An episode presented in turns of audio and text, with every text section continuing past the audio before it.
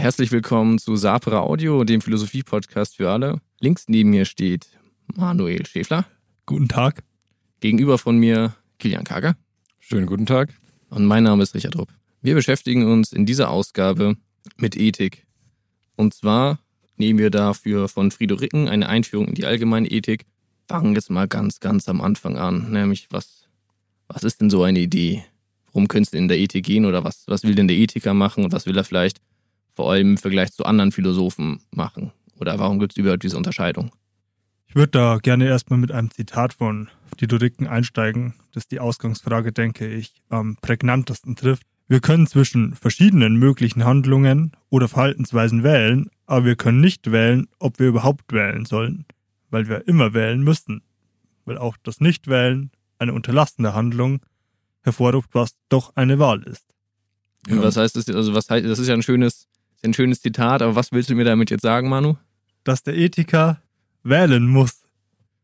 Ich dachte deswegen, ich dachte, es ist eher andersrum, nicht, dass der Ethiker wählen muss, sondern eben dadurch, dass wir immer wählen müssen, also irgendwie immer handeln müssen, wir überhaupt über sowas wie Ethik nachdenken können. Dass sich das so rum bedingt. Aber ja, wenn es grundsätzlich keine Wahl gibt und man immer handeln muss und sich entscheiden muss zwischen verschiedenen Möglichkeiten, dann wäre es natürlich sehr schön, wenn es etwas gäbe, was uns sagen könnte, was denn die richtige Handlung wäre in einer Situation. Also das ist eine Frage, vor der sich jeder von uns täglich gestellt sieht, wie ich denn richtig handeln soll. Damit ist es natürlich noch nicht gesagt, dass das auch etwas ist, mit dem sich Philosophen und insbesondere Ethiker beschäftigen müssen. Weil die Frage, welchen Zug ich morgens nehme, um die Arbeit zu fahren, ist wahrscheinlich keine Frage, die von großer Relevanz für die Ethik ist. Ja, oder es ist ja auch noch nicht klar, was dann bitte richtiges Handeln sein muss, weil im Schachspiel habe ich für meine Spielfiguren ja einfach ein bestimmtes Regelset.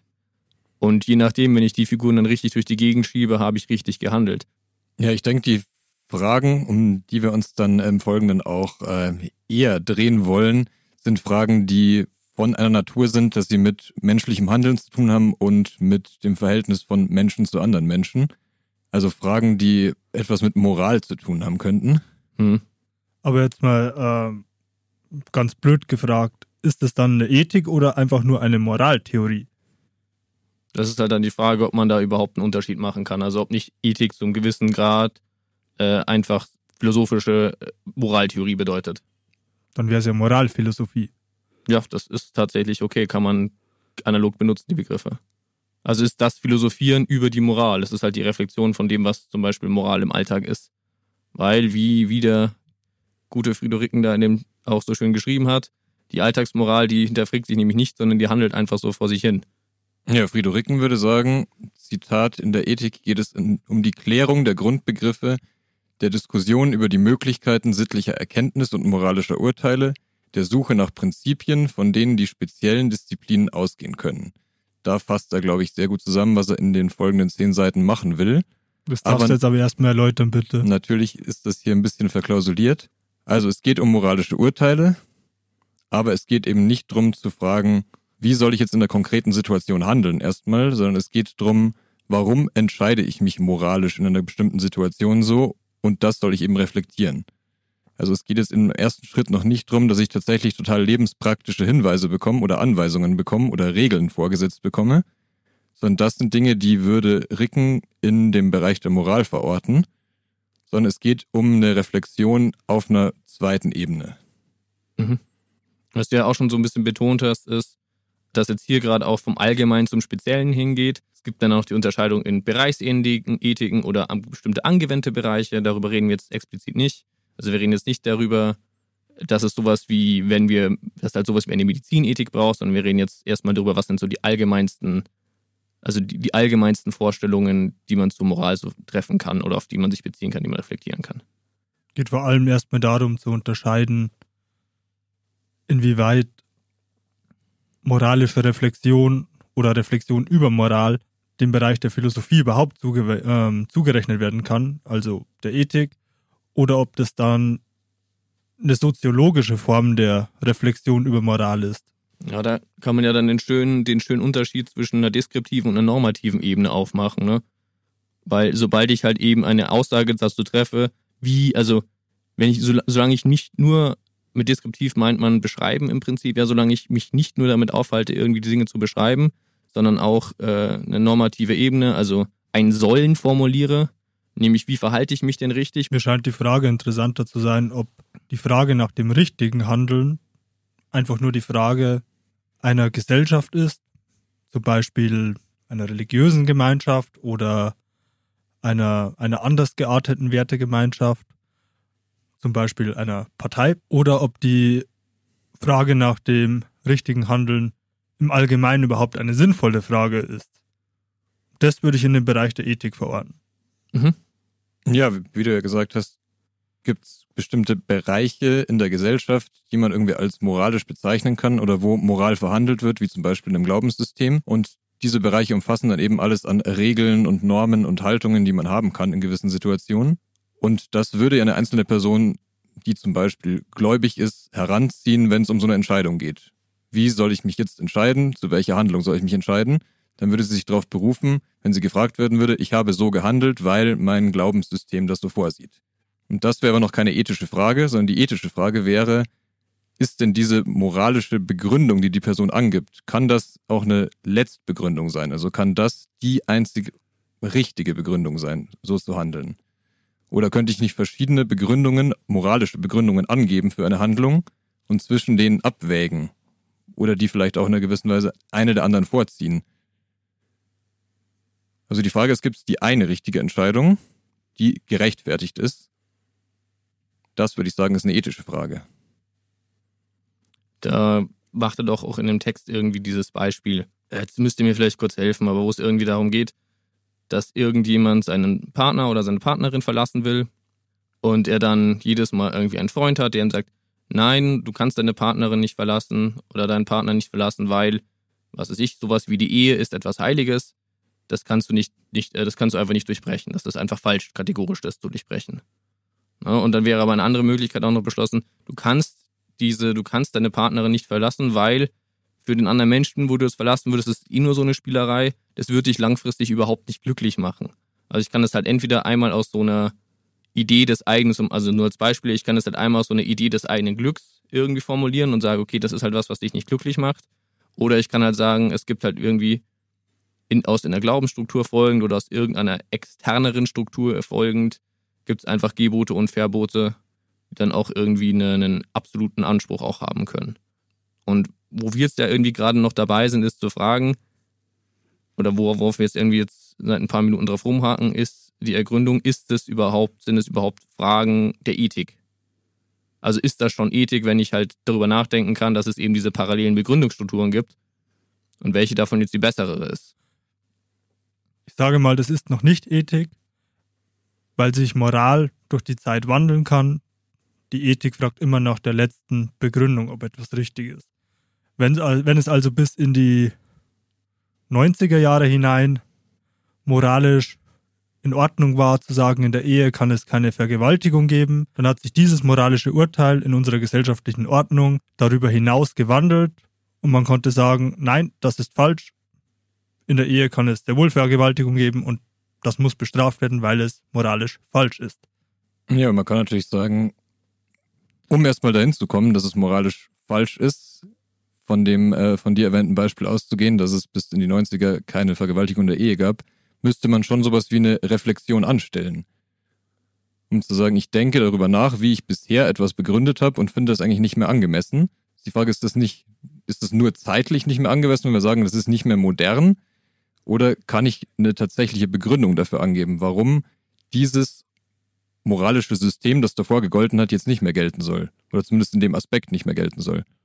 Und das ist dann die ethische Fragestellung. Mhm. Oder? Also, was ist jetzt, also was ist dann jetzt genau, also was ist dann jetzt genau, was der Ethiker macht? Also macht der Ethiker in dem oder die Ethikerin, machen die in dem Moment schon Ethik, wo sie sich einfach nur darüber nachdenken und irgendwie halt formulieren können, ich kann irgendwelche Strukturen beobachten, die sich ändern und vielleicht haben wir einen größeren gesellschaftlichen Reflexionsprozess gemacht und haben das irgendwie das jetzt geändert und es gibt ab jetzt äh, ist halt, weil eine Vergewaltigung immer falsch ist, uns die auch in der Ehe, äh, Ehe geben kann, haben uns da gewandelt oder beobachte ich dann einfach nur random, dass sich halt irgendwas in der Gesellschaft geändert, geändert hat? Also. Das wäre ein soziologisches Argument. Was ich sagen wollte, ist die Fragestellung danach, dass sich Moral durch die Zeit hinweg wandeln kann. Das moralische Urteil, zu dem ich komme, in der Gesellschaft, in der ich mich bewege, kann sich durch die Zeit ändern. Die ethische Reflexion begründet letztlich das moralische Urteil. Die ethische Reflexion kann sich aber nicht ändern, weil sie nach dem letzten Grund fragt. Ja, aber dann ist ja die Frage, habe ich dann wirklich noch einen normativen Anspruch? Also gibt es dann sowas wie normativ, also kann ich dann, bin ich dann als Ethiker irgendwann mal in einer Position, wo ich eben ein, eine Empfehlung für die Handlung wirklich formulieren kann? Oder tue ich dann einfach nur irgendwie sehr schlau irgendwie beschreiben, wie sich etwas geändert hat? Also weißt du, was ich meine, Manu? Gibt man, gibt man wirklich etwas, gibt man wirklich dann ein Mehr hinzu? Also kann das ein Ethiker, kann ein Ethiker ein Mehr hinzugeben? Oder kann er halt irgendwie nur dann die Begründung des eh schon vorhandenen Wandels nachzeichnen zum Beispiel? Naja, indem du einfach eine bessere Begründung findest als die vorherige Begründung, kannst du etwas hinzugeben, ja. Okay. Ja, das heißt, es wäre jetzt eine inhaltliche Fragestellung des praktischen Lebens und du würdest sagen, da ist Ethik passiert, in Anführungszeichen, als man sich dazu entschieden hat, dass man Vergewaltigung in der Ehe als Vergewaltigung deklariert. Nein, das ist noch Moral. Weil da will ich nicht schon auch sagen, man kann da auch bei Richie bleiben und sagen, wir zeichnen halt eigentlich nur nach, dass es einen gewissen Wandel gab in dem, was wir als Moral ansehen, auf der Ebene der Gesellschaft. Und dem beschreiben wir in gewisser Weise und sagen, das hat sich jetzt geändert, aber das hat noch nicht unbedingt was mit einer moralischen oder eben vor allem mit einer normativen Letztbegründung zu tun. Also es ist ja dann nicht gesagt, dass es jetzt besser ist als davor. Das wäre das, was ein Ethiker in meinen Augen leisten müsste. Dass er sagen muss, ich beziehe mich darauf, das war immer schon falsch, was angenommen wurde. Und vielleicht kann ich es jetzt zum Besseren ändern, aber ich muss eben was an der Begründungsstruktur ändern. Das heißt, ich vergleiche verschiedene Begründungsstrukturen und auf einer Ebene über diesen Begründungsstrukturen entscheide ich eben, oder gebe den entscheidenden Hinweis dazu, dass die eine da offensichtlich richtiger ist als die andere. Genau, das habe ich ja gesagt. Eine bessere Begründung gibt dem etwas hinzu. Wenn du sagst, wir begründen, wir begründen eine Handlung mit dem Satz, weil das gut ist, dann kann der nächste Ethiker kommen und sagen, Moment, weil das gut ist, ist keine hinreichende Begründung, ich habe eine bessere Begründung. Ja, man muss sich natürlich dann schon die Frage stellen, mit was für einer Methode man eigentlich vorgeht. Wenn man sagt, ich füge mit einer Begründung, einer besseren Begründung irgendwas hinzu, dann muss ich mir ja auch die Frage gefallen lassen, wie rechtfertige ich das jetzt wieder? Also warum ist jetzt meine Begründung besser als eine andere Begründung? Und da es eine philosophische Disziplin ist, muss man sich ja auch einer philosophischen Methode bedienen. Scheint mir ein allgemeines Problem äh, von Letztbegründungen zu sein. Ja, man könnte zumindest sagen, es betrifft uns lebensweltlich sehr viel näher.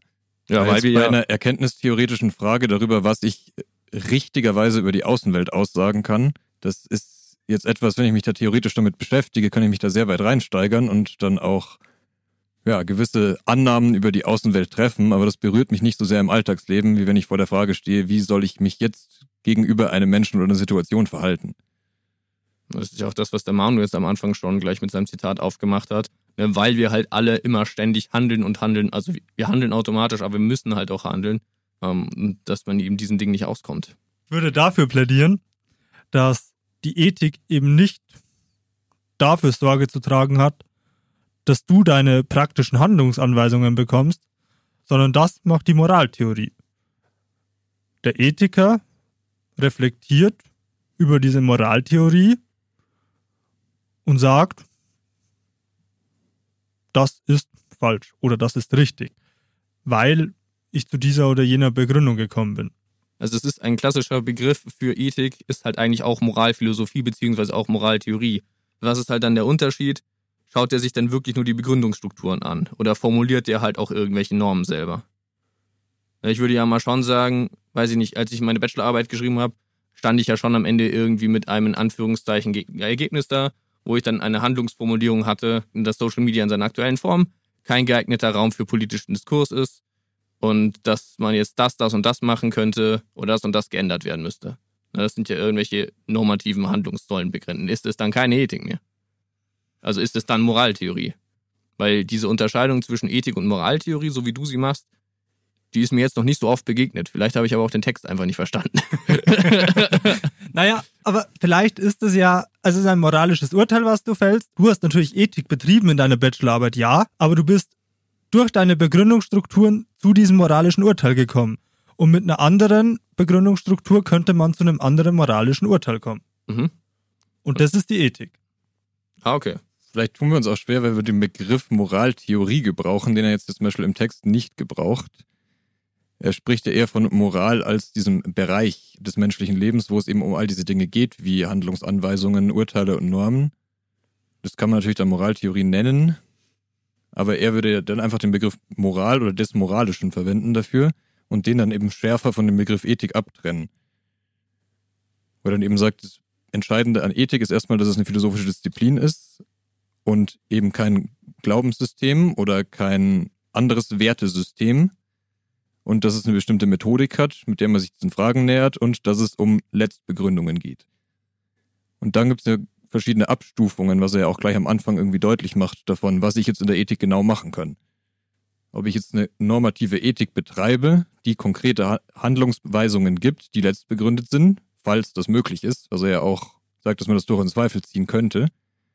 Ob ich jetzt allgemeine Ethik betreibe, um Bereichsethiken, auf die wir sicher noch zu sprechen kommen werden, wie zum Beispiel der Medizinethik, um der gewisse Handlungsleitlinien zu geben oder gewisse Prinzipien zu geben, oder ob ich eben verschiedene ethische Paradigmen miteinander vergleiche und sage, welche davon jetzt irgendwie angemessener ist. Und da kommt man natürlich dann schon an so einen Punkt, wo es schwierig ist, nach einer Letztbegründung zu suchen, die über verschiedenen ethischen Theorien steht. Ich würde noch mal gern kurz zurück zu Richies Bachelorarbeit kommen, in der er ausgesagt hat, Social Media sind keine geeigneten Plattformen, um politische Diskussionen zu führen, oder? Ja, so ganz, okay. ganz vereinfacht. Ja. Genau. Und da sagt Friedrichen jetzt dazu, man könnte folgende vereinfachende Unterscheidung machen. Die gelebte Moral, also zu sagen, Social Media sind kein geeigneter Bereich, um politische Diskussionen zu führen, fragt nicht nach ihrer eigenen Richtigkeit. Sie reflektiert nicht auf sich selbst. Das ist vielmehr Aufgabe der Ethik. Ich könnte aber also das, was du in deiner Bachelorarbeit gemacht hast, bis du da hingekommen bist, das war ethische Arbeit. Mhm, dann die Aussage am Ende ist gelebte Moral oder wie? Die gehört dann zum Bereich der Moral und ist eben nicht mehr ethisch. Ja, was mir da immer dann nicht so dran gefällt, ist, dass es dann irgendwie immer so klingt, als äh, sind dann eigentlich, als würde ich eigentlich Ethik nur benutzen, um Moral, also um Moral zu rechtfertigen und nicht aus der Ethik selber irgendwelche moralischen Vorstellungen generieren können. Also. Also ich hätte auch eher ja, gesagt, dich damit der, ab. so ist es. auf der Ebene Social Media ist kein geeigneter Bereich, um politische Diskussionen zu führen. Ist die gelebte Moral vielleicht eher die von jedem User von Social Media, der Diskussionen da führt oder eben nicht führt. Und es wäre schon eine höhere Reflexionsebene, zu so einer Aussage zu kommen oder kommen zu wollen, wie zu sagen, dieser Bereich ist nicht geeignet dafür. Ja, aus seiner Struktur heraus kann man das nicht betreiben, was man in der Öffentlichkeit normalerweise machen sollen würde. Das ist ja auf jeden Fall, das ist ja auf jeden Fall ein reflexives Moment dabei. Ich glaube, man kann sich dort schon wirklich drüber streiten, also wie weit das, also wie weit das geht. Ja, und ich denke, wir hatten ja auch ein gutes Beispiel dann für eine Bereichsethik, nämlich die Medienethik zum Beispiel, ja. die du da betrieben hast. Das heißt, es gibt eine Ebene der gelebten Moral, auf der stellt sich so eine Frage, wie kann ich in diesem Raum hier diskutieren? Und dann gibt es eine Bereichsethik, die sich eben auf diesen Raum spezialisiert hat und fragt, können wir möglichst allgemeine Leitlinien und Handlungsanweisungen geben, die letzt begründbar sind für genau diesen Bereich, nämlich Social Media oder Medien allgemein. Und dann kann man sich fragen, was auch Friederiken hier tun würde, ist dieser Bereich Medienethik wirklich so autark und auf sich allein gestellt machbar oder braucht es nicht eine allgemeine Ethik, die diesem Bereich wiederum übergeordnete Leitlinien gibt? Ja, zum Beispiel, deswegen, deswegen habe ich ja gefragt, Manu. Zum Beispiel, weil äh, ihr, ihr beide kennt mich ja, ich habe das halt mit ganz viel Kant gemacht. Und da habe ich dann meine, meine, meine höhere Ebene rausgezogen. Und es gibt ja auch dann immer den Bereich, warum man dann irgendwie von angewandter Philosophie oder sowas spricht, weil das halt eben die Anwendung eines, sagen wir so, wie und immer, wie auch immer gearteten Komplex, komplexer oder weniger komplexer Theorie ist, auf einen bestimmten Fall. Aber das heißt, wenn wir dich jetzt als Kant-Experten bemühen können, dann äh, kannst du dich jetzt zu dem Zitat von Frido Ricken verhalten, dass die Letztbegründung, die man mit Kants ethischer Theorie suchen würde, die wäre, dass der Mensch als Vernunftwesen unter dem Anspruch steht, verschiedene inhaltliche Ziele, die er verfolgt, verantworten zu können. Exakt. Also das wäre sozusagen das ethische Paradigma, das über deiner Untersuchung des Raums Medien oder Social Media steht. Nochmal langsam für Nicht-Kantianer bitte. Der Mensch als Vernunftwesen steht unter dem Anspruch, die verschiedenen inhaltlichen Ziele, die er verfolgt, verantworten zu können. Und warum stimmst du dem zu? Wie soll ich dir jetzt den ganzen Kant erklären, warum ich jetzt dieser Aussage da am Ende zusprich, zustimmen? Nee, was würdest du sagen, heißt das für den Bereich Social Media jetzt? Und deiner Frage nach politischen Diskussionen? Vielleicht ein bisschen mehr als exakt. ähm, muss man sagen, dass ich halt für den Bereich Social Media etc. noch äh, so eine Art von einer publizistischen Öffentlichkeit irgendwie rangezogen habe, wo der gute Mann auch noch was dazu geschrieben hatte. Also da reicht natürlich nicht am Ende diese Aussage, um da jetzt irgendwas ableiten draus zu können. Ja, aber du würdest sagen, dass dieses. Aber ich würde, außer, ich würde halt sagen, dass das die Aussage ist, warum so eine Deontologie, wie Kant sie betreibt, überhaupt funktionieren kann, eben weil wir uns irgendwie zueinander, wir können uns irgendwie zu unserem, zu uns selber als auch unserer Handlungen verhalten.